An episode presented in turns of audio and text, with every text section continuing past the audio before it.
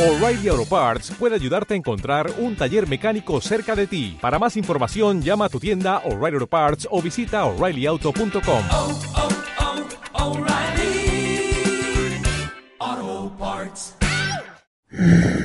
Qué sueño, de verdad. Es demasiado pronto. A mí madrugar no me desagrada, pero levantarme a las cinco y media es heavy. Mira, pues, viene la policía.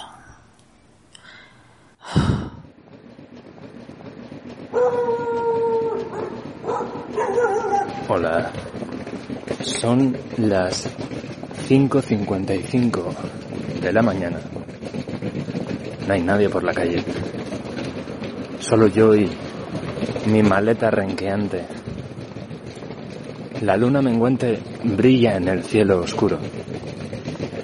Y me dirijo a la estación de Chamartín, en Madrid, para encontrarme con Eleazar que seguramente esté más dormida que despierta, y dirigirnos al Festival Celsius, en Aviles. Espero que la calidad del audio sea decente. Es la primera vez que vamos a probar algo así. Hacer un programa grabado a pie de calle, al más puro estilo reporteros dicharacheros y vamos a ver qué tal sale. De momento, me toca subir una cuesta. Seguiremos informando. Bueno, el tren acaba de arrancar en directo y... la grabadora. Y me grabo audios de Telegram. Audios de Telegram. Sí, claro. Yo estoy con la grabadora. Bueno, lo intento. No sé cómo va a ser la calidad. Probablemente tu móvil tenga mejor calidad que la mía. ¿Por qué? Porque este móvil en general no hace cosas muy buenas. Es hora de comprarse. Pero, sí, efectivamente, pero lo que es hora es decir que a un lado de este vagón de tren. Estoy, dormida todavía. está, no se escucha bien. Estoy dormida todavía. a un lado del país de los sueños está Eleazar Herrera. Ah, Posponemos las presentaciones para más tarde. Ay, ¿cuándo quieres hacerlas? No, pues las, las- vale, las hacemos en Aviles. Luego en Aviles me dirá que no es buen momento tampoco para hacerlas, pero Ya habré ganado.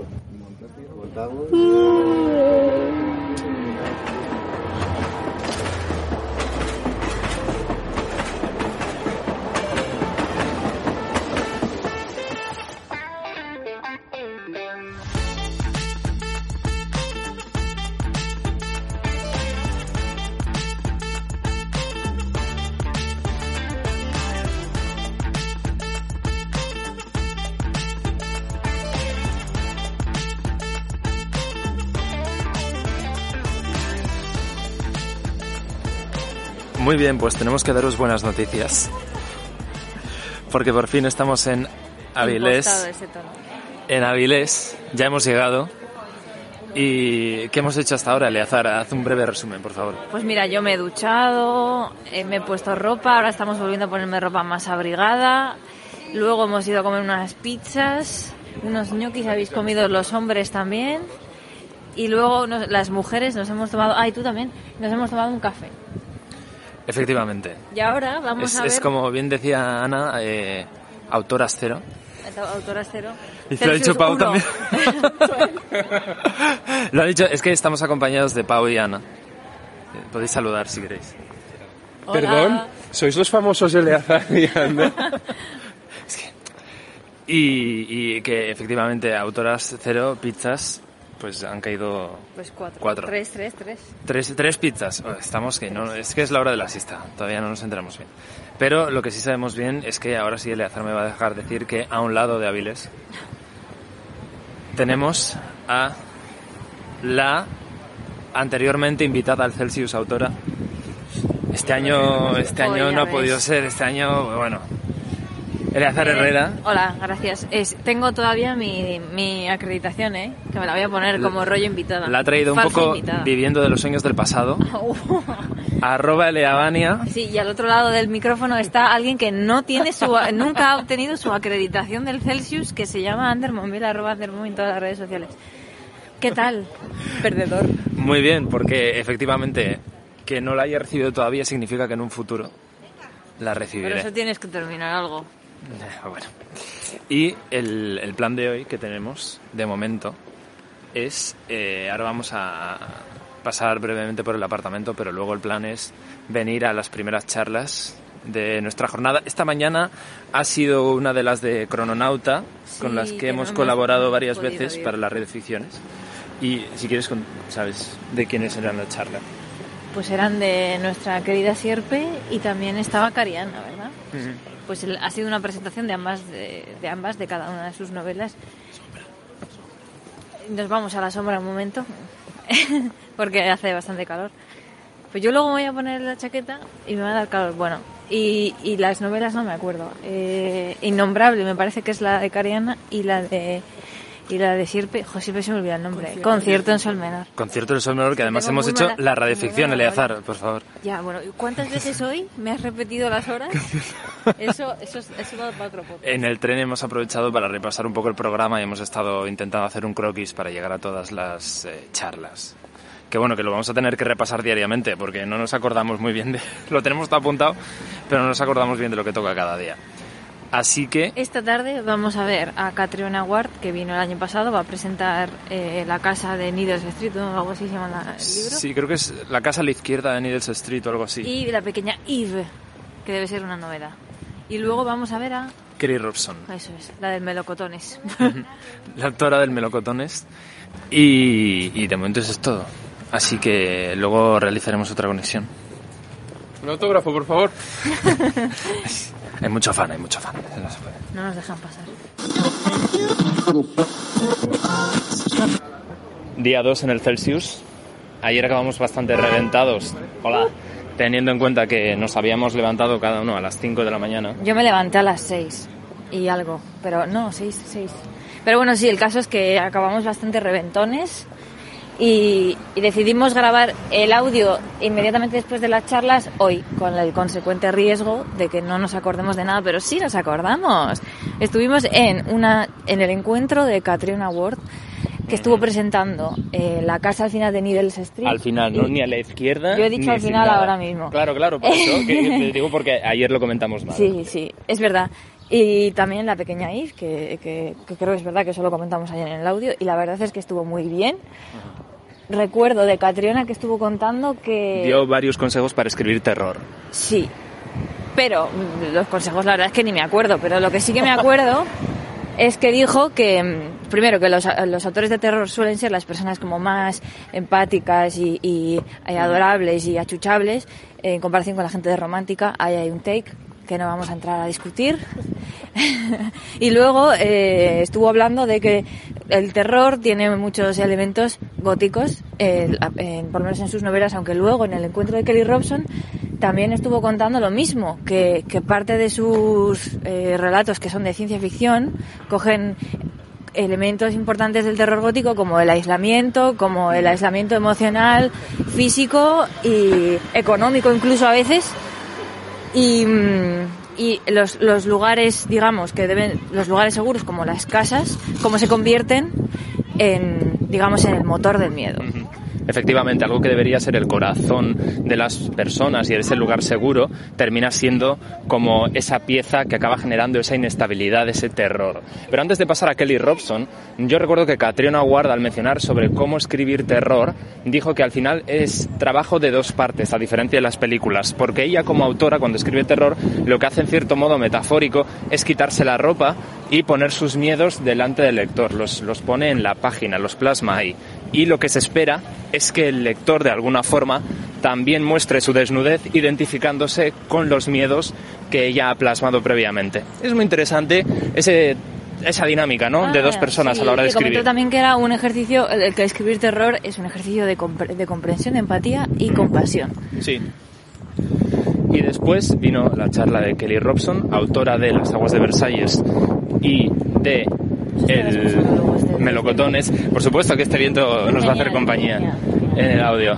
Y algo que nos llamó la atención de Kelly Robson es lo bien que nos vendió su libro a comparación mucho mejor que la editorial Gigamés porque o sea La verdad es que yo me metí a ver la sinopsis de- en base a lo que contaba y gracias a que vino la autora despertó su interés porque desde luego la sinopsis no hace justicia. Es cierto es que es verdad que el autor, en este caso la autora siempre va a darnos como esa magia propia del, del proceso, de las referencias, de que hab- habló muchísimo de del cómo se llama me sale en inglés por alguna razón en plan motherhood de, de ser de ser Ah, padres de la, no de la maternidad, ¿no? De, de la Eh, pa- maternidad o paternidad.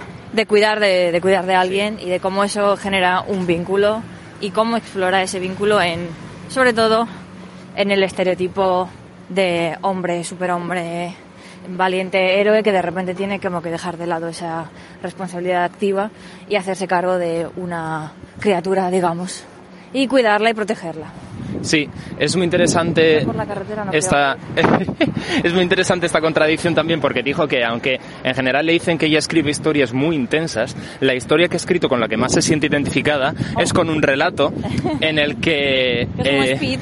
es como Speed, la película dragones. Speed del autobús que tiene una bomba pero con dragones, ya que de repente es un autobús escolar en el que una niña eh, creo no sé si va con su madre o algo así sí que le persigue un dragón y, y se da cuenta que de repente es- hay un dragón persiguiendo el autobús y que el autobús no puede parar porque le persigue un dragón. Ella dice, si tuviera que rep- ser rep- representada por algo que he escrito, sería 100% eh, Speed Dragon, Dragon Speed. O sea, es como perfect, la verdad. Sí, y un tip muy interesante que dio a la hora de eh, escribir, a la hora de generar historias, sobre todo de desarrollar personajes, fue que los escritores, ella recomienda que siempre se hagan la pregunta de, bien, he creado este personaje, este personaje es de esta manera, ahora, ¿qué es lo peor que le podría pasar a este personaje? ¿No? Como disparador para activar su evolución en la historia, porque al final ella cree que a lo que los lectores realmente nos gusta leer y nos gusta ver es la evolución de ese personaje cuando se tiene que enfrentar a, su peor pesadilla, por decirlo así. Sí, sí, sí, sí. Sé todo. Y por último, terminamos la tarde con una- un, un- descubrimiento total de una autora además veterana. Veteranísima porque Ellen Kushner tiene 66 años, sigue siendo una escritora en activo de fantasía y lleva más de 30 años escribiendo y publicando literatura fantástica de mm, corte rollo lores y me sale lores y reinas, pero no es lo que quiero decir. Pero bueno, rollo Robin Hood, eh, mm, Sí, eh, comentó que era una especie de mezcla pues de la Francia del siglo XVIII, eh, la Inglaterra de Shakespeare. espadachines, nobles, un poco de magia quizá y, y un mundo fantástico donde se representan la- las castas, bueno, los estratos sociales míticos de nobles o ricos versus eh, espadachines o mercenarios, digamos, eh, la parte más pobre. El título es A punta de espada y desde aquí hacemos un llamamiento a editoriales para que traduzcan más obras de esta mujer que además empezó trabajando como autora de historias de Elige tu propia aventura. librojuegos, que tiene un montón. También tiene una gran influencia de teatro musical. Y por supuesto ha tenido un programa de radio que sigue en activo, lo que no sé si no me quedó claro si ella seguía, eh, de, de, de música, ¿verdad? Música del mundo o algo parecido, que ya lleva muchísimo tiempo también en, en antena. Sí, se notaba mogollón además que se había dedicado a eso porque tenía una adicción maravillosa, así que Ellen Kushner, por supuesto, estás invitadísima a hacer una colaboración con Lumac siempre que quieras. Sí, sí, o sea, sería increíble. También te digo, sí que, o sea, yo me quedé con ganas de comprarme los libros, voy a hacer este disclaimer porque creo que es importante contarlo todo. Hazlo, hazlo, hazlo. Y, es, y, y el disclaimer es que yo salí pegando una patada a la puerta, en plan, voy a comprarme sus cosas porque va a firmar, ¿no? Y, y lo que, y lo que pasó fue que después de dar unas vueltecillas encontramos los libros editados por Alamut en el 2009 o en el pero la publicación inicial es del 2000 del 90 Dios, ¿por dónde es? Estoy perdida. Vale. Andar y, y locutar, no es muy fuerte. Bueno, y el caso es que el libro de Alamut, eh, eh, que está editado en español por Alamut, la verdad es que tiene la misma traducción de hace X años, eh, los libros parecían un poco viejos, poco cuidados quizá, no lo sé. Y, y no puedes poner un libro a 18 euros cuando está así. Y cuando lleva tanto tiempo casi descatalogado. O sea, cuando traes a una autora, yo creo que lo suyo es intentar que sus novelas sean lo más lo que, que aparenten, ¿no? La novedad, quizá. Y si no, y si no son porque es una autora clásica, por lo menos pon a disposición, no sé, dale al botón de imprimir, ¿no? Y, y, pon las novelas, un poco, darles un poquito un lavado de cara. No digo que sea perfecto, pero es que la traducción de hace 30 años, 20 años, no sé qué sentido tiene. Bueno, ya está. Álamo, ponerse las pilas. Darle a- ahí... Lo podéis eh, buscar en Twitter si queréis también. La cuestión es darle a punta de espada y a punta de puño limpio, me parece que está Sí, Eleazar. eso es. Hombre, es que cuando te gusta una autora y, y te cuenta cosas tan interesantes y luego resulta que la única manera de acceder a sus novelas es con una traducción eh, ancestral, pues como nos pasó con Lewin. Jolín. Las- las- el lenguaje cambia, pues los libros también. Así que tal y como hicimos con Lewin, dadle al botón de imprimir editoriales, por favor, y traducid más cosas de Ellen Kushner. Correcto, y sí. Yo creo que ya cerramos el día de ayer. Cerramos el día de ayer porque el de hoy además viene intensito. Bien intensito. Estamos yendo en directo. Yo creo que llegamos, mm, vamos a llegar bastante tarde o bastante puntual. Vamos a tener tarde, que aligerar el paso en cuanto terminemos este audio. porque vamos a ver a Naomi Novik, autora de, entre otras cosas, Temerario, la saga que ha sido reeditada por Umbriel eh, hace poco. La verdad es que creo que las cubiertas no hacen justicia a la ternura de Temerario, pero eso ya es otra cosa. El caso es que está muy bien. A mí me gustaron mucho. También editado por Umbriel está es- la saga de Escolomancia. Eh, y eh, un cuento oscuro me parece que es, está editado por Nocturna. Nocturna, no lo sé. Bueno, el caso es que hay bastantes cosas. Naomi Novik es una también una tremenda clásica, eh, clásica que es clásica, que es una mujer clásica, ¿no? De que viste clásico, ¿no? y, y genial. Yo llevo el temerario viejo a ver si tengo suerte y me lo firma. Si no, pues con escucharla yo ya soy bastante feliz. Y por la tarde vamos a Angie Stevenson, eh, autor autor efectivamente de Nimona, Shira y demás. Demás porque seguro que ha hecho mil cosas que yo no tengo ni puta idea. Y luego Tamsin Muir Tamsin Muir, Tamsin Muir. autora de Gideon. y Grady novela. Hendrix o es mañana. Grady Hendrix es mañana, Joder, pero eso no lo contaremos Mañana. mañana, en la grabación de mañana. Perdón, un autógrafo, por favor.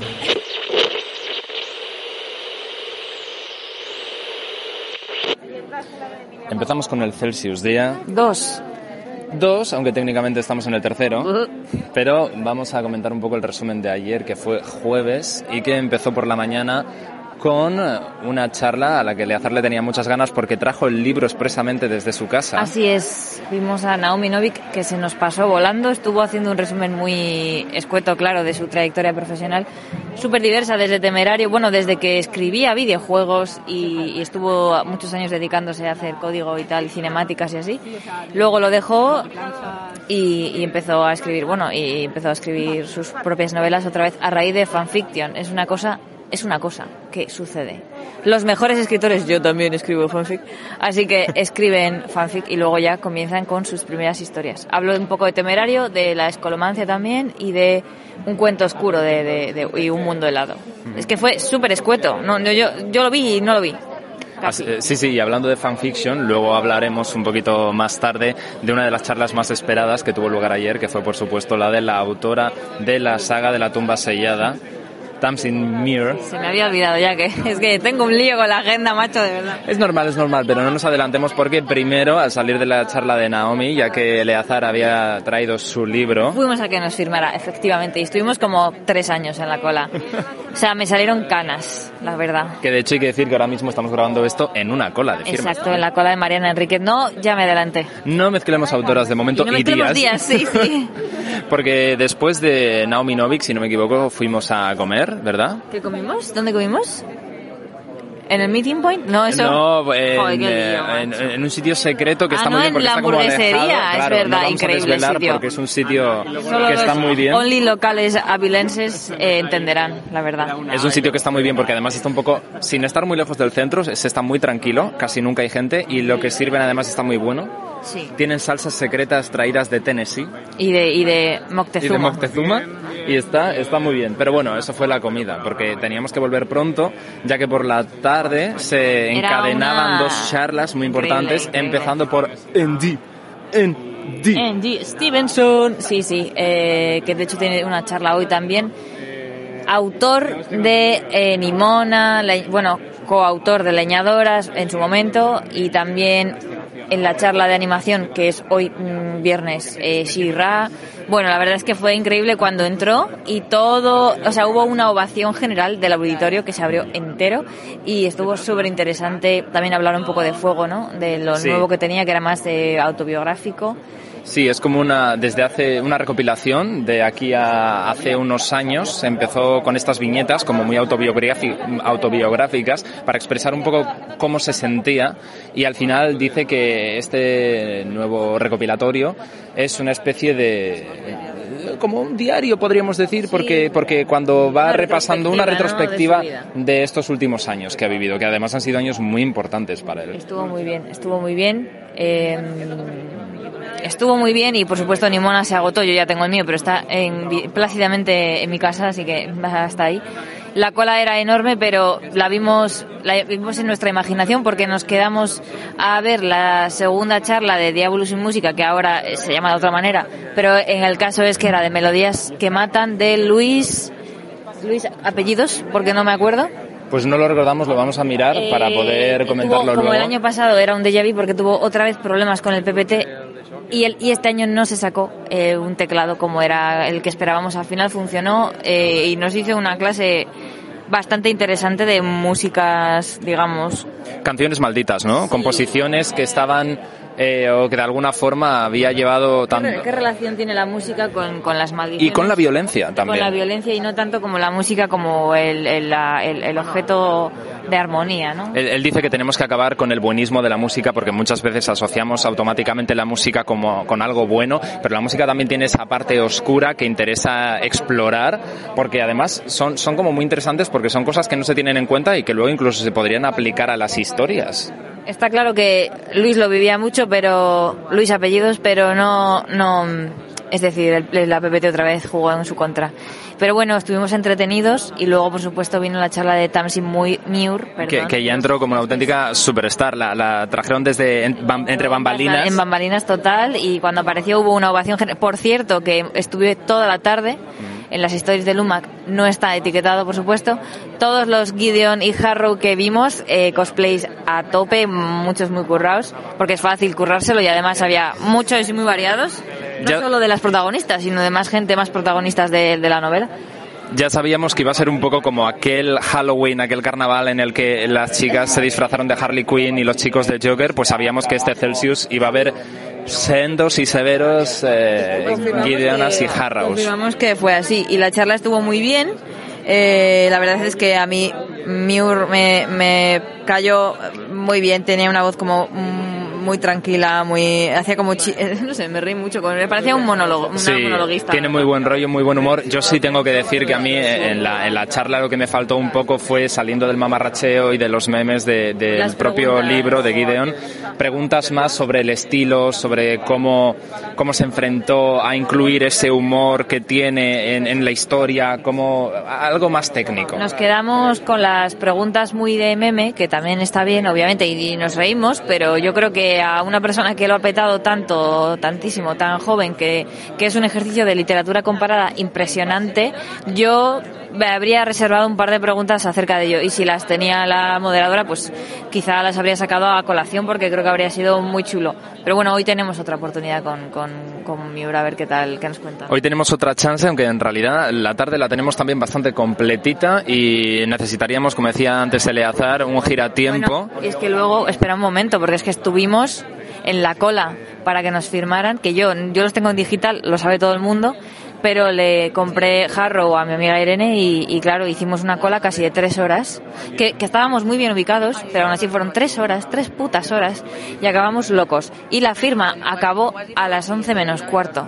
Y había empezado, había empezado como a las Pues cuando terminó del tirón, como a no las sé cuándo terminaría, siete y siete, y poco. De siete y poco a once y pico gra- eh, firmando. Sabemos que no estaba cansada, que estaba sweaty, que estaba sudorosa, porque eso es lo que nos comentaba. Pero ahí terminó también, después de la firma, terminó el día 3 del Celsius para nosotros, porque nos acercamos al meeting point a cenar y a tomar algo. ¿Dónde quedamos? En el meeting point. The En meeting el- point en- is the meeting the point. meeting point is the meeting point. Y después de cenar en el punto de encuentro, pues... eh, A dormir.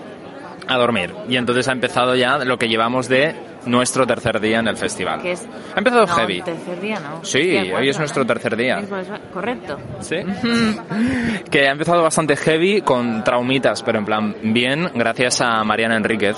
Ahí estamos, estamos en la cola. Yo la conocía de, de, pues de haber leído de vista, quiero decir, sus títulos y la guay, terror, eh, otra vez elementos góticos, terror goti- cotidiano asociado al, a, digamos, al contexto geopolítico y social de- del lugar donde se desarrolla la acción, que en este caso es Argentina, en Y- nuestra parte de noche. Incluso cósmico también. Que Cósmico. no- aquí en Lumac tenemos un pequeño hot take con el terror cósmico. Ya lo haremos otro día, no quiero hacerlo. No, solo era un poco para anunciarlo, no lo pensaba hacer ahora. Pero bueno, tiene buena pinta, tiene buena pinta. Eh, yo- estamos en la cola y mm, a mí me ha parecido una mujer de humor negro, ironía negra más bien también. eh, habrá que ver.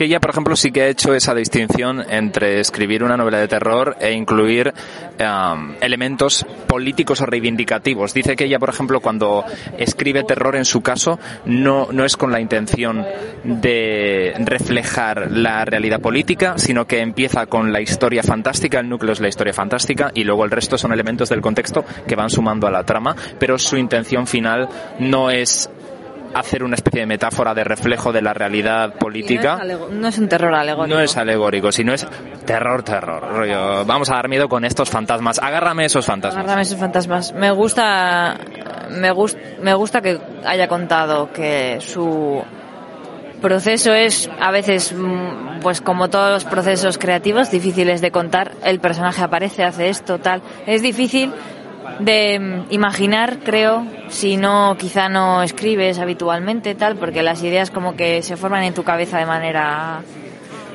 natural, pero no tienen, no sigue ningún proceso lógico y eso está, eso es interesante que lo haya puesto en palabras.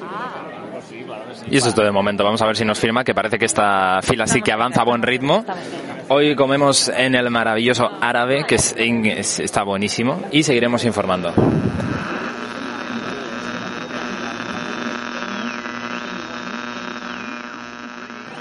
No sabemos en qué momento va a salir este audio, pero ahora mismo acabamos de salir de la charla de Grady Hendrix, pero no es lo importante. ¡Que lo digas! Porque nos hemos encontrado con las auténticas, las únicas, Sí, las inimitables. Las droides y las druidas. Dilo por- no, otra vez, porque igual no se te Las droides y las druidas. Tenemos aquí a Inés y a Elena de Drugs Android. Hola chicas, ¿qué tal estáis? Si queréis, podéis acercar. Hola, ¿qué tal? Hola, buenas. Estoy nerviosa. Yo también. Porque nos hemos venido, porque la- las dos, es, claro, nosotros somos fans, pero es que ellas son fans también. Entonces es como una convención de podcast y de fans. Es como somos la- muy tontos. Eh, Exactamente, no lo puedo escribir mejor. O sea, true fan de Lumac ahora mismo. O sea, soy como una groupie en este momento, o sea, es fuerte. De hecho, nos acaba de decir como un, un, un detalle del último podcast y ha sido como, es verdad. Se acordaba La ya gente mejor que yo. La, joder, la verificación de que somos de verdad fanses. Somos de verdad, sí. Como debe ser. Bueno, y entonces hemos estado comentando antes of the record que este estaba siendo su primer Celsius. Y Ah, sí, sin duda alguna. Yo estaba escuchando eso también. No, es que tú en ese momento estabas firmando el libro. Ah, exacto. Y entonces, ¿qué tal? Bien, bien, a mí me está encantando, me lo estoy pasando súper bien. Estoy en plan hiperactiva por ahí, en plan. Bueno, es que van además rollo reporteras dicharacheras. o sea, que está, que está- está genial. Como está siendo además la experiencia no solo de disfrutarlo, sino de um, hacer de reporteras durante el festival. Pues a ver, yo se lo llevo mal porque me da mucha vergüenza asaltar a la gente, pero luego es cierto que mm, hay cosas súper divertidas. O sea, estamos, mm, conoces a gente nueva, gente que hace cosas chulas y entonces se te quita un poco la vergüenza y pues conoces gente y está guay. Y que todo el mundo está abierto a... O sea, nadie te va a decir, no, lo- no, no, aparta. ¿qué- de- de- de- ¿Quién eres tú? No, todo el mundo está en plan, no, sí, sácame, hazme. Es como, es muy eh, hermanado todo. Exacto. Sí, muy gusto, mucho gusto. Efectivamente. Bueno, pues para despedir, si queréis despedirlo vosotras, chicas, por cambiar un poco. Porque a un lado tengo a Inés Galeano y al otro lado tengo a Torrón. No lo había visto, pero ha sido el meme. sí, así ha sido. Así que si queréis eh, unas últimas palabras de despedida de este clip de audio. De despedida de este clip de audio. No, no, de este momento histórico de droides y con Lumac. Eh, ah, creía que era la- ya la despedida. Eh, No. Pero bueno. No, no, eh. Elena, te jodes. Both, vale, both. perdón. Bueno, pues que, jo, es que estoy muy ilusionada. Que, que tenéis que escuchar a Lumac y a Dries Androids y, y que, bueno, es que, es que esto es un antes y un después. No sé si después de esto Haremos habrá algo. algo mejor. Es, sea, es que es muy De- fuerte. debería haberlo, ojo, ignotus nominis. Aquí, en esta... Oh, es verdad, es verdad.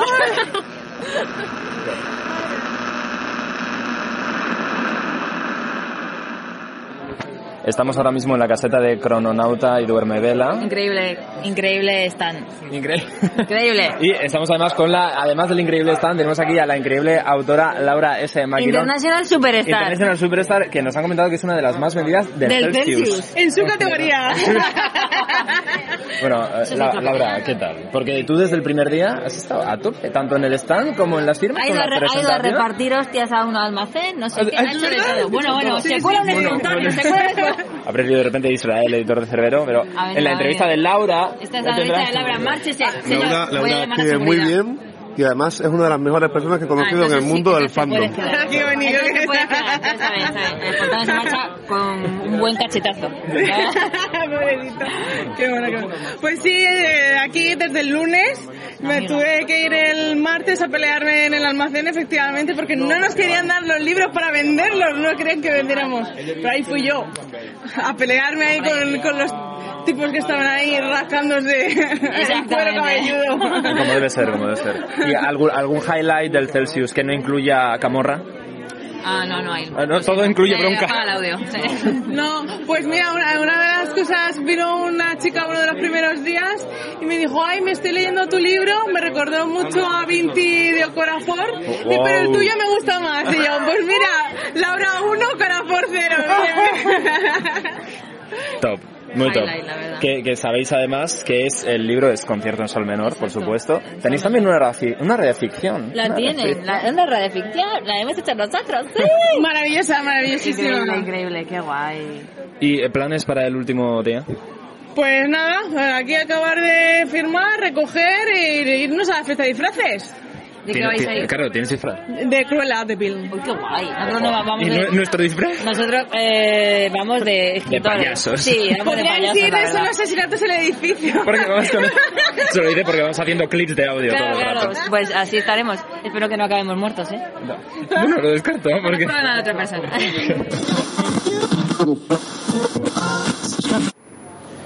Volvemos a conectar en directo, un poco, no exactamente, pero lo hemos hecho lo mejor que hemos podido. para contaros qué tal ha sido nuestro segundo Celsius como Lumac. Y ahora vamos a contaros a quién vimos, que nos pareció una experiencia maravillosa, tra- traumatizante también, bastante, bastante traumática. Eh, ¿A quién fue el de azar? Estuvimos viendo a Mariana Enríquez, que, mm, bueno, obviamente habíamos oído hablar mucho de ella muchas veces. Era uno de los platos fuertes del festival porque además tuvo su propia charla, luego ya moderó la charla de Laura Fernández y nos faltó verla en la charla de terror, para eso ya llegaremos.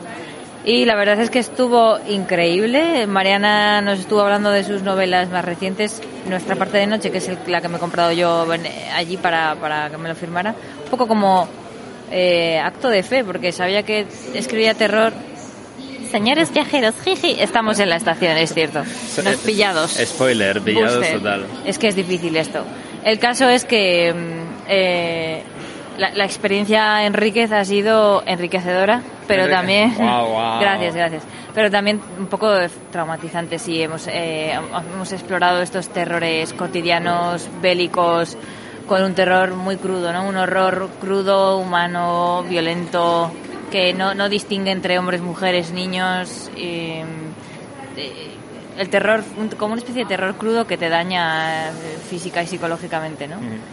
Y que muchas veces resulta terrorífico como ante ciertos acontecimientos eh, generamos como una especie de pantalla, ¿no? Como que son, son cosas a las que, más para mal que para bien, como son horrores a los que nos hemos acostumbrado y eso es terrible, porque al final vemos sobre todo pues cosas que aparecen en las noticias o eh, situaciones políticas incluso de, de los países eh, que, que a lo mejor pasamos más por alto o pensamos, como ha dicho Eleazar, que pueden ser algo cotidiano, pero precisamente el, el terror está en tener esa reacción con respecto a estas cosas que son una barbaridad en realidad.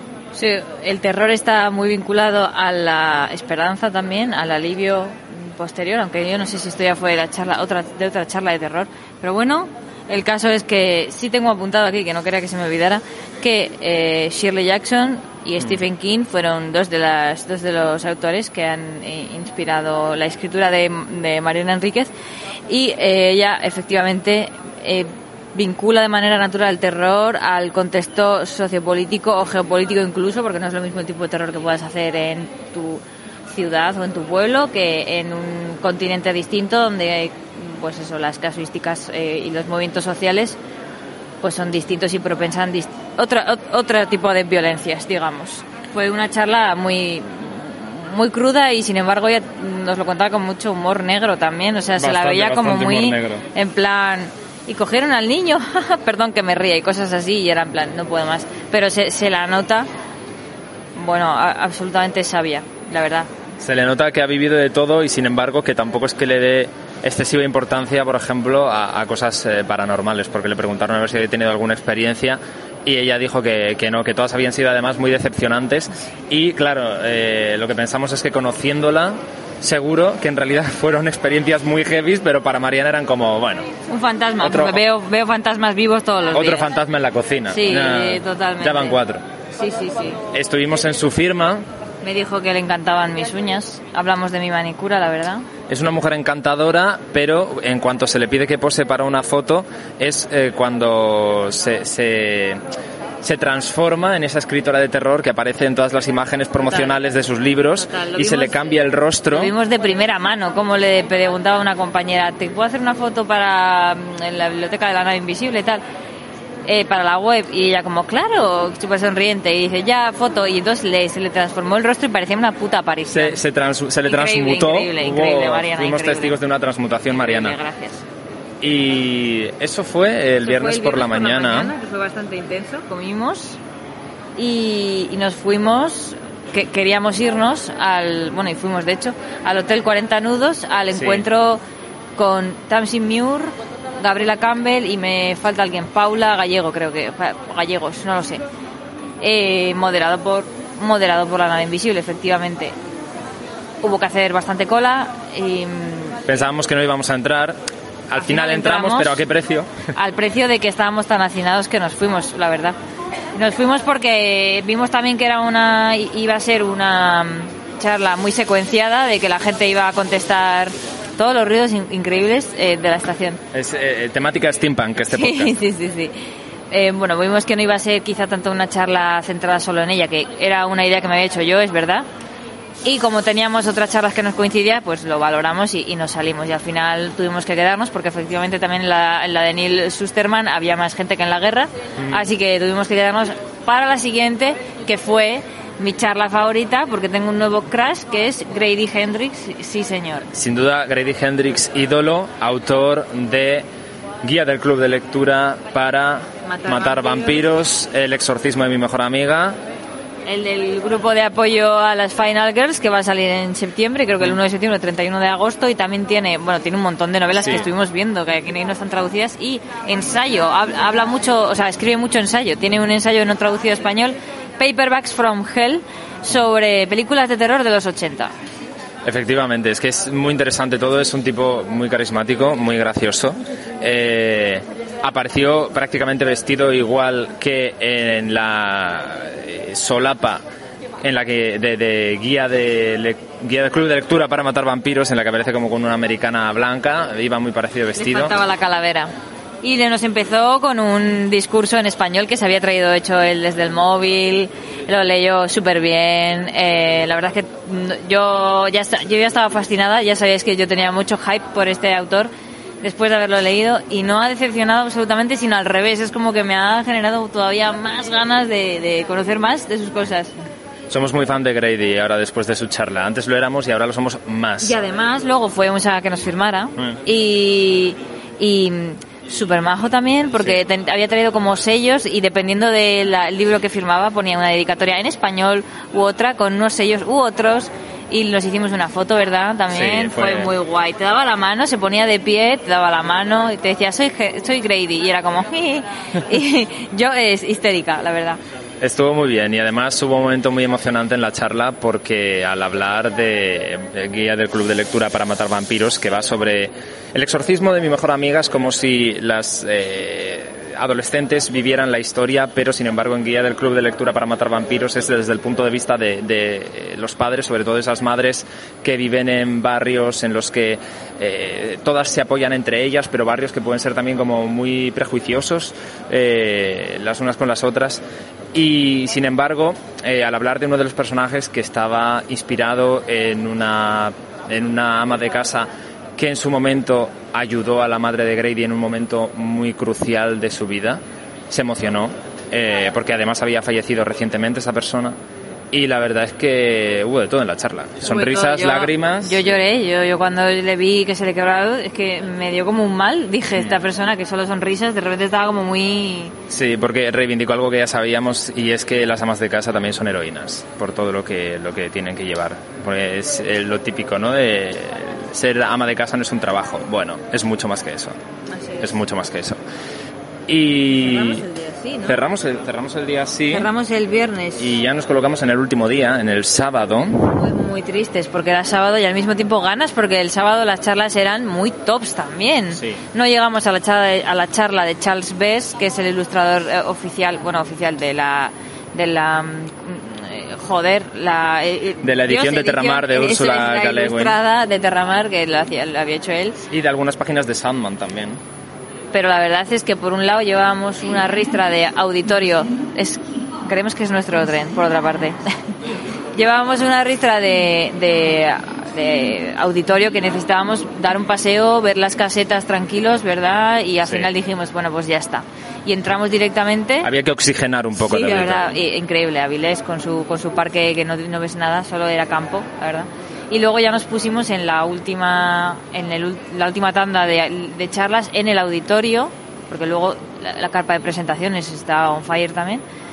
Y ahí empezamos con la charla de eh, el señor este, joder, tengo el nombre por aquí apuntado, pero no me acuerdo, el de pa- X-Men. no pasa nada porque de todos, como esto lo estamos grabando un poco de en directo, yo eh, luego voy a intentar recopilar todos los nombres que Luego, se nos han eh, y luego olvidado. digo, la charla esta de, y se te escucha a ti, no sé qué, no sé cuántos. Claro, voy a daré como unos agradecimientos especiales a todos esos nombres que se nos han eh, resbalado de la memoria, eh, pero no por ello son menos importantes porque son profesionales como la copa de un pino y además Yo ahí hice tiempo, la verdad. En la primera hice tiempo. Eh, no me apetecía mucho. A mí, me, a mí me pareció muy interesante. Era al final eh, la charla de un guionista de Marvel que sobre todo se encargó de la Patrulla X de los X-Men. Y la verdad es que tuvo eh, comentarios muy impresionantes sobre... Hay, por ejemplo, un- un- uno de los recopilatorios, bueno, no, uno, unas de las eh, novelas gráficas de X-Men que se siguen publicando hoy en día, que si no me equivoco es Dios ama, el hombre mata y mm, dice que, claro, se lleva publicando 40 años eh, y reeditando 40 años, lo cual le llena de felicidad, pero precisamente lo que más pena y miedo le da es que el tema que trata, que es eh, el diferenciarnos el diferenciarnos entre, entre nosotros está hoy en día más, más vigente que nunca. Y teniendo en cuenta que fue algo que escribió como denuncia hace 40 años, pues eh, la verdad es que como sociedad ya sabemos que es Cuando para los tiempos estudiar. son muy tumultuosos, ¿verdad? Eh, las, las violencias siempre suelen ser las mismas, o muy similares, o muy troncales, porque al final son estructurales de la sociedad. Entonces, cuando la sociedad va mal, lo primero que se resiente son esas estructuras y los grupos vulnerables a esas estructuras. Efectivamente. Después de esta charla vino la charla de doblaje, que en todos los Celsius hacen una. Estuvo con, bien. Estuvo entretenida, Curiosa. con tres actrices de doblaje que una de ellas, eh, bueno, es que nos pusieron como unos recopilatorios de varios personajes que habían tenido y era increíble eh, la el trayectoria. cerdito valiente. Babe el cerdito Matilda. valiente, Matilda, la sirenita, Scary Movie, no, eh, eh, no, Spider-Man, American Pie, eh, en- en- han estado las tres en mil películas. Sonrisas y lágrimas. Sonrisas la, y señora, lágrimas. la señora de la ópera, increíble, la verdad. Y después ya llegó una de las charlas potentes, que fue la de literatura juvenil o young adult, Eso es con Mary Lou y eh, Neil Shusterman. efectivamente. Y est- estoy desconcentrada porque como viene el tren, No te preocupes, Eleazar. Para empezar, lo que dejaron claro es que las personas que creen que la literatura juvenil o young adult es eh, menor o de un grado menor que las otras, eh, no saben de lo que están hablando. bueno, pero eso ya, esa, esa parte la hemos superado ya. Hablaban también, tengo como un sinfín de notas, la verdad, pero no me concentro con, con, con el ruido. Hacemos esta parte, si quieres, dentro del tren. Hacemos esta pausa y ahora Y continuamos y volvemos. Retomamos la conexión desde el caballo de hierro, volviendo ya. Te refieres al tren, ¿no? Sí, me refiero al tren. Bueno, vamos a perdonar un poco, ok, vamos a perdonar un poco el, el ruido ambiente que seguramente haya, pero es que no hay manera. O grabamos en el vagón muy bajito, o grabamos en la cafetería muy alto, pero hay mucha gente, y aquí hay ruido, no se salva. Pero esto está bien porque así es. Eh, Es Luma que en estado puro, Ten. Hours, Asesinato en el Orient Express, Ambience. Ok, ok, bueno, sí, sí, sí, sí. sí. Nos hemos quedado en que estábamos hablando de la charla de literatura juvenil de Mary Lou, Mary Lou y, y Neil Shusterman. Sí. Me gustaron los dos mucho, ¿eh? Mary Lou, yo ya había leído Warcross de ella eh, y la verdad es que me, me encantó. Y sabía que había sido una. Había, había sido guionista de videojuegos, se había dedicado a las cinemáticas, no sé qué, entonces tiene un estilo así como muy directo y, y me gustó mucho que casi lo primero que dijo fue que no se puede separar obra de autor, es decir, no Ahí, puedes ahí. separar escritor de su escritura, digamos. Eh, y tengo aquí apuntado también otra frase muy bonita, que es que decía Neil Shusterman, decía que él escribía a través de sus personajes para comprenderse mejor también y él trata de eh, dar focos o crear focos de luz o iluminar las eh, esquinas oscuras de, de nuestra mente y de nuestra sociedad. ¿Y por qué se les hace tan fácil o tienen esa facilidad de escribir young adult o literatura juvenil? Bien, pues es porque creen que la adolescencia es un periodo de nuestras vidas que se nos queda muy marcado y que incluso a día de hoy tenemos rasgos o facetas de esas cosas que vivíamos en la adolescencia y que sentíamos, pero que hoy en día podemos ocultarlas mejor como adultos, pero que a la hora de escribir, pues en realidad sí es que siguen ahí. Más cosas, a ver, que me acuerde yo. Bueno, menos no me acuerdo, así que las tengo, las tengo apuntadas. Decía Mary Lou y yo me sentí muy identificada con esto y es que sus libros son como un diario, rollo. Sí. Cuando relee una escena de uno de sus libros se puede acordar perfectamente del estado de ánimo en el que estaba o qué estaba pasando en su cabeza o cómo se sentía, no sé qué. Es como un ancla a un recuerdo y me parece como súper fuerte porque a mí me pasa igual. Bueno, y seguro que a mucha gente. Pero verlo en una escritora, en una tarima, habla en un auditorio, dije, joder, ya no estoy tan grillada como yo pensaba. Efectivamente, y luego también analizaron un poco a ver si era real esa tendencia de que el proceso de, de la novela juvenil, o más bien el desarrollo, ha ido derivando como en ir más al grano, ir más a la acción, y que a lo mejor las descripciones o el hablar un poco, eh, el examinar lo que está sucediendo con más exhaustividad, se ha ido perdiendo un poco por el camino. Realmente fue una pregunta un poco capciosa por parte de alguien del público. Si estás escuchando esto, la verdad que no fue lo más acertado. Menudo capcioso estás Porque, hecho. joder, porque es verdad, pero porque realmente entiendo la pregunta, rollo, nuestra capacidad de atención se ha visto disminuida con la tecnología, sí, pero la mm, literatura juvenil no es causante. No, porque es- Claro. es, como si estuvieras alegando que los escritores escriben más flojo para los chavales. Por y es mentira, juvenil, no, realmente. y totalmente. porque un- si un chaval se pasa tres horas leyendo un libro, su eh, capacidad de atención es muy alta, porque ha estado tres horas leyendo un libro. Quiero decir, por supuesto que yo creo que los libros juveniles tienen un componente más de acción, eh, tienen, tienen, tienen esa escritura rápida, más, más propensa de entretenimiento versus una novela ¿no? de, exposición, de viaje, de pausa, pero creo que las dos cosas pueden convivir y creo que la lectura es un ejercicio de imaginación disociativa, ¿no? Estás todo el rato disociando porque estás imaginando constantemente algo que estás leyendo. Entonces, ¿cómo me puedes decir que mi capacidad de atención es mala? Ya, ya solamente estar leyendo una hora al día está muy bien. Totalmente, bueno, y además añadir un poco que ya para todos, eh, to- todos esos escritores y lectores que miran un poco con desprecio la literatura de fantasía juvenil y le han añadido ese juvenil, ¿no? Eh, El Señor de los Anillos también es literatura juvenil. Total. Porque sus protagonistas están en esa edad. Son protagonistas al final young adults, jóvenes adultos, como los de la literatura de fantasía juvenil hoy en día. Así que eso de verla como un género menor ya no se lleva. ¿eh? Es género mayor, como diría Rajoy, la verdad. Efectivamente. Eh, una persona del público preguntó un consejo para escritores de literatura juvenil y Neil eh, Shusterman contó uno que es muy básico eh, y que creo que cumple poca gente, que es sentarse a escribir. Que creo que lo llevamos diciendo en Lumac desde el programa 1, ¿no? Eh, sí, sí, efectivamente, el proceso de escribir, revisar y revisar mucho. Y también recomiendo leer fuera de, nuestra, de nuestros géneros habituales, porque leer toda clase de cosas nos ayuda a expandir nuestros horizontes y cuanto más diverso seas como lector, probablemente más diverso seas como escritor.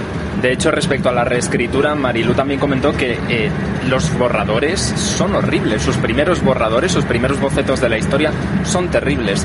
Pero que lo que hace ella es soltar todo lo que tiene que hacer, sabiendo que luego va a tener que reescribir, reescribir y reescribir. Y es que al final, por mucho que, que guste más o menos, reescribir es también parte fundamental del proceso de escritura. Bueno, yo creo que este ha sido un buen resumen de la charla de literatura juvenil. Lo ha que, sido. Que ha sido una hora y veinte, fue una charla bastante larga. Y después vino la última charla del Celsius, que fue la mesa que se titulaba Ingredientes para una buena novela de terror. Sí. Protagonizada por Stephen Graham Jones, Paul Tremblay y Grady Hendrix. De Grady Hendrix ya hemos hablado antes eh, porque fuimos Podríamos a- seguir hablando, Podríamos pero seguir hablando bueno. de Grady. De hecho, debería estar aquí Grady hablando con ¿Te Lumac. imaginas? Yo no podría ni sostenerme. Se- sería maravilloso. Eh, Stephen es el autor de El único indio bueno, si no me equivoco. Y Paul es el autor, a ver si digo bien el título, de La cabaña del fin del mundo. Sí, la cabaña del fin del mundo, la- luego, luego esto lo, lo aseguraremos de que está bien dicho. Y aunque sí que es verdad que los tres forman una recetario, un recetario de ingredientes muy interesante para una charla de terror. En nuestra opinión faltaba un ingrediente fundamental que era la presencia de Mariana Enríquez en esta charla. Mariana que estaba en el público. Por tanto, o sea, estaba dentro del auditorio, pero no en el sitio, creo que se había equivocado de silla. Efectivamente, no solo estaba en el público, sino que además Paul Tremblay empezó diciendo que Era fanboy. era fanboy de Mariana o sea, total. imagínate qué vergüenza. Y tú estás ahí en el público. Mm, bueno, ya no sé, no sé, no sé cuál habría sido la, qué, qué tipo de decisiones habrán tomado para no, no incluirla en la mesa. No vamos a entrar a valorarla ahí, porque no las tenemos, pero sin tenerlas nos parece nos, feo. nos hubiera gustado verla. ¿eh? Claro, eso es. Bueno, y comentaron un montón de cosas porque enseguida pasaron a las preguntas. Yo creo que estuvimos casi media hora en torno de preguntas. incluso, fueron- incluso más. Lo que a mí me llamó la atención es que Stephen Graham Jones es como un indio tejano, la verdad. Es como no, es, Eh, es un totalmente, o sea, además del acento tejano que me hace mucha gracia, era como el tío como piel oscura, pelo largo, como gris, blanco y atado y con el pelo rapado por los lados, era un indio total y absoluto y contó muchas muy interesantes como mm, que su tipo de terror está enmarcado en el entorno rural también porque es donde él ha crecido y donde él ha sentido que sus miedos podían hacerse realidad, digamos. Y además un terror muy slasher, que normalmente es un género que acostumbramos a ver en el cine, de hecho está muy trillado, pero en novelas eh, eh, tiene que ser muy curioso ver cómo, cómo se adapta a, a esa, a, la, a- a la escritura. Sí. Luego mm, tengo por aquí también que, que Paul Tremblay comentó una cosa muy interesante y es que aunque tarde o cueste mucho, la voz de cada uno, la voz de cada escritor acaba saliendo. Hay mucha gente que piensa, nunca voy a tener mi propio estilo o algo así.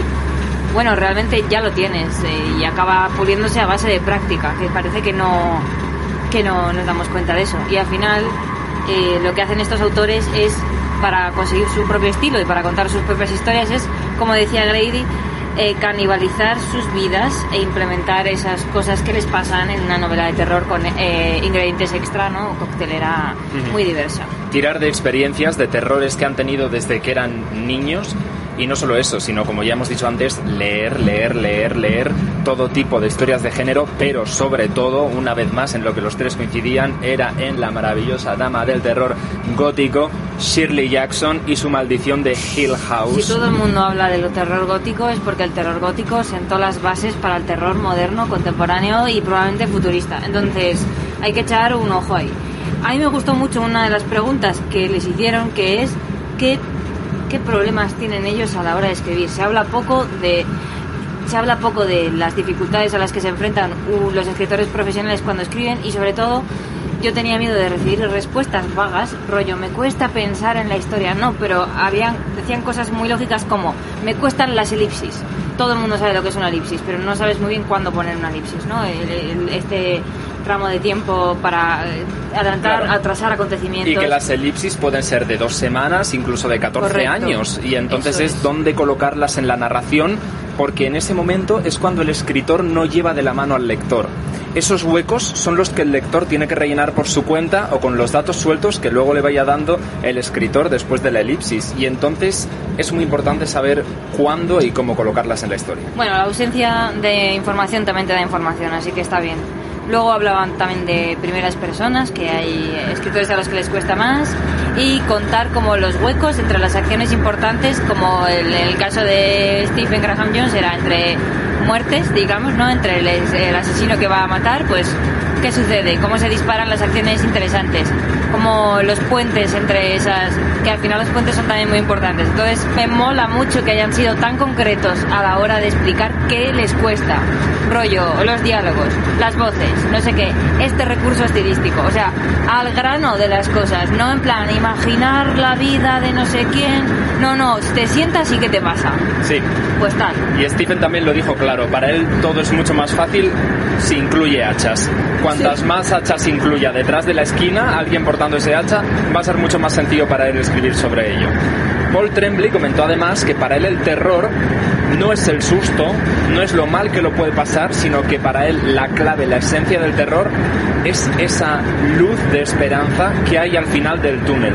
Una esperanza que al final puede ser todo lo contrario o que no y a lo mejor no llegamos incluso a ver nunca, pero que la existencia de esa esperanza, que es lo que mueve al personaje, al protagonista, para él ese es el terror. También comentaba Grady Hendrix que para él la sensación de aislamiento, que es muy habitual en las novelas de terror, tiene como dos funciones. Una de ellas es obligar al protagonista a resolver la situación por sí mismo. Rollo, "Eh, ¿por qué no llama a la policía? Pues porque no puede, Antonio.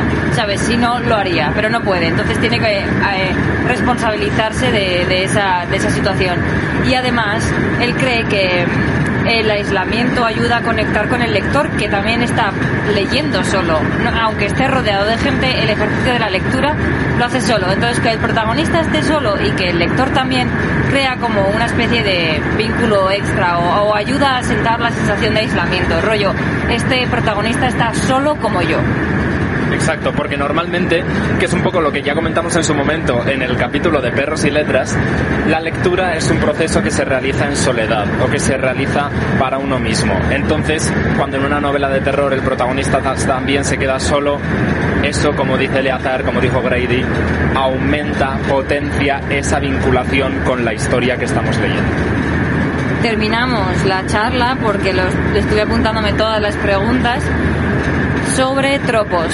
Había la pregunta iba desde qué tropos les gustaban mucho a los que más odiados o tal. Tengo apuntado así como un bunch de cosas. Comenta varios. Eh, Stephen Graham Jones, por un lado, es, es- disfruta mucho ese momento en el que dos personas están enrollando y tú como el eh, espectador sabes que van a morir. Es como que Sobre todo al principio de la sí, historia, es cuando, como que se ríe, ¿no? En plan de, Sí, cuando se meten, la pareja se mete en el túnel de los enamorados y ya sabemos que no van a salir. pues probablemente haya alguien con un hacha como a él le gusta detrás de la esquina y lo van a pasar mal. Total. Y por otro lado cuenta que no le gustan los escritores que huyen de la tecnología. Eso iba a decir, eso iba a es decir. que tecnología, teléfonos móviles tal, porque le parece un atajo o una escapatoria a un problema, bueno, no es un problema, a una casuística nuestra que es que tenemos tecnología, la usamos para muchas cosas y que lo ideal sería que consiguiéramos incluir la tecnología como un elemento disruptor más que funcione distinto, que le pase X, bueno, que cada uno invente su movida, claro. Como por ejemplo Scream, que es el ejemplo que puso.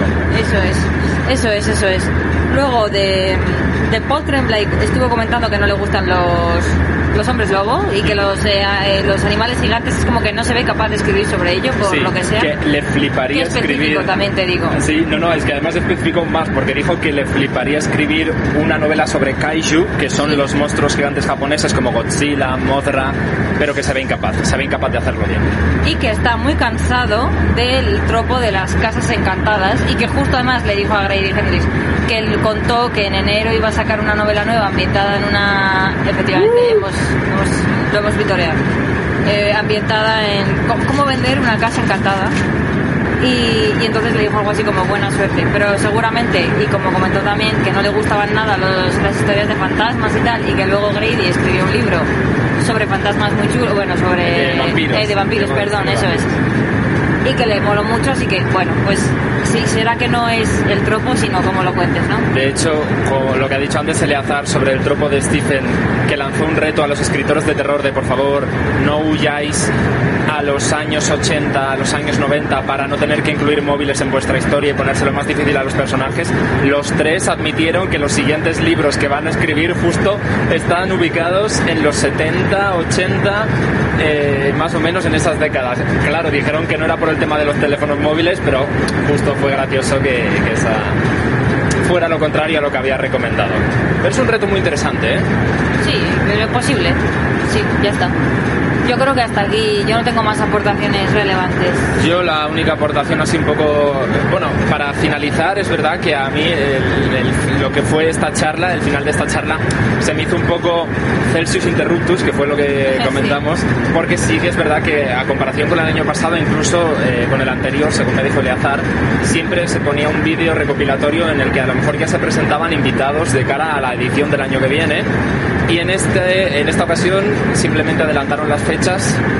La gente esperaba vídeo porque las, las caras decían dónde está el vídeo Hombre, claro hombre claro y no hubo no y hubo no vídeo. hubo vídeo.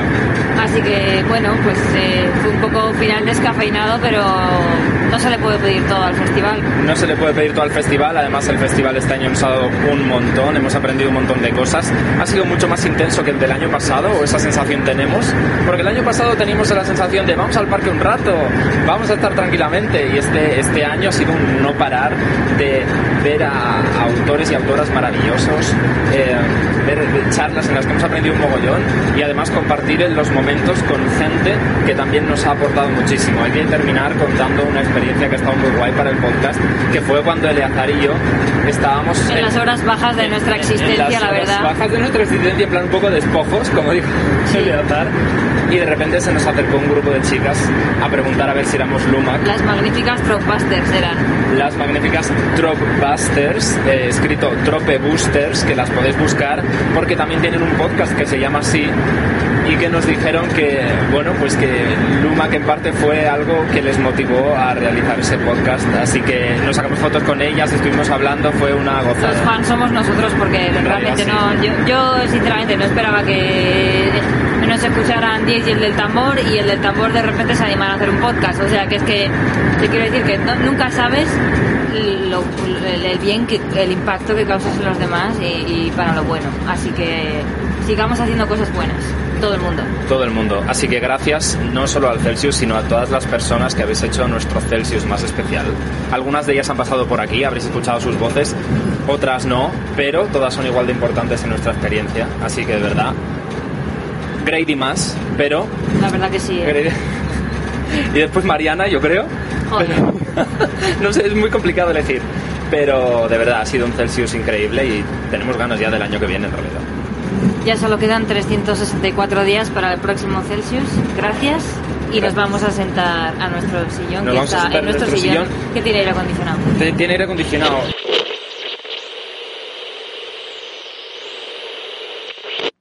Hola, ¿qué tal? Si habéis llegado hasta aquí, muchas gracias y enhorabuena porque tiene su mérito. Esto de actuar como reporteras dicharacheras, pues genera bastante ruido de fondo y puede resultar un tanto cargante, así que gracias por haber escuchado hasta aquí. Tal y como he avisado en uno de los cortes, eh, vamos a mencionar ahora brevemente esos nombres que se nos resbalaron por haber estado grabando en directo y por supuesto pedimos disculpas por no haberlos tenido en la punta de la lengua y no haberlos recordado en condiciones. Así que para empezar vamos a decir que el escritor que se encargaba de presentar esa charla sobre música maldita es Luis Antonio Muñoz, efectivamente. En el encuentro de la nave invisible no solo participaban Tamsin Muir y Gabriela Campbell, sino también Paula Peralta. El guionista mítico y épico de los cómics de X-Men no es otro que Chris Claremont, que fue increíble tenerlo en el Celsius cuando además las fechas coincidían con otro festival menor, como comentaron en su charla, como es la Comic Con. Y por último, pero no menos importante, aunque esto no sea exactamente de literatura, las actrices de doblaje son Graciela Molina, Sandra Jara y María Caneda, unas cracks, unas cracks. Y ahora vamos a conectar un último momento para proponeros un reto interesante. Volvemos al tren.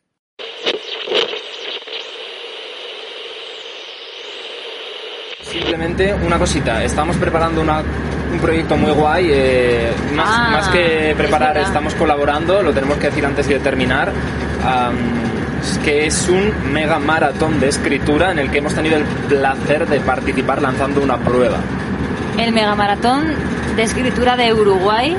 ¿De Uruguay? O sea, de Uruguay. Nuestra primera colaboración transatlántica. Estamos muy, muy, muy. Bueno, yo, o sea, no, no es que pues mire el gozo, la verdad. Luma que cruza el charco. Cruzamos el charco o el charco nos cruza a nosotros. Yo también. Hemos propuesto algún, algún reto interesante que es en el, el ¿De qué va el megamaratón? Básicamente tienes del 1 al 31 de agosto para escribir todo lo que puedas de lo que quieras, ¿vale? De tu novela, de tus relatos, revisar, etcétera, etcétera. Es como, eh, digamos, el nanorritmo, pero eh, local y muchísimo más guay, probablemente, porque son iniciativas amigas. Y Para, nuestro... para motivarte a ello hay varias pruebas. Claro, tú puedes escribir tus cosas o puedes sumarte a los desafíos que hay diferentes. Y el nuestro es escribir un relato sobre ecofantasía en honor a, a- a Visiones, el relato el relato que seleccionaron, nuestro relato que seleccionaron para eh, el Visiones 2022, 2022. Los- sí, porque sale este año. Sí, vale, vale. Que esa etiqueta maravillosa nos la pusieron las compañeras de las escritoras de Urras, nos encantó y lo hemos sumado.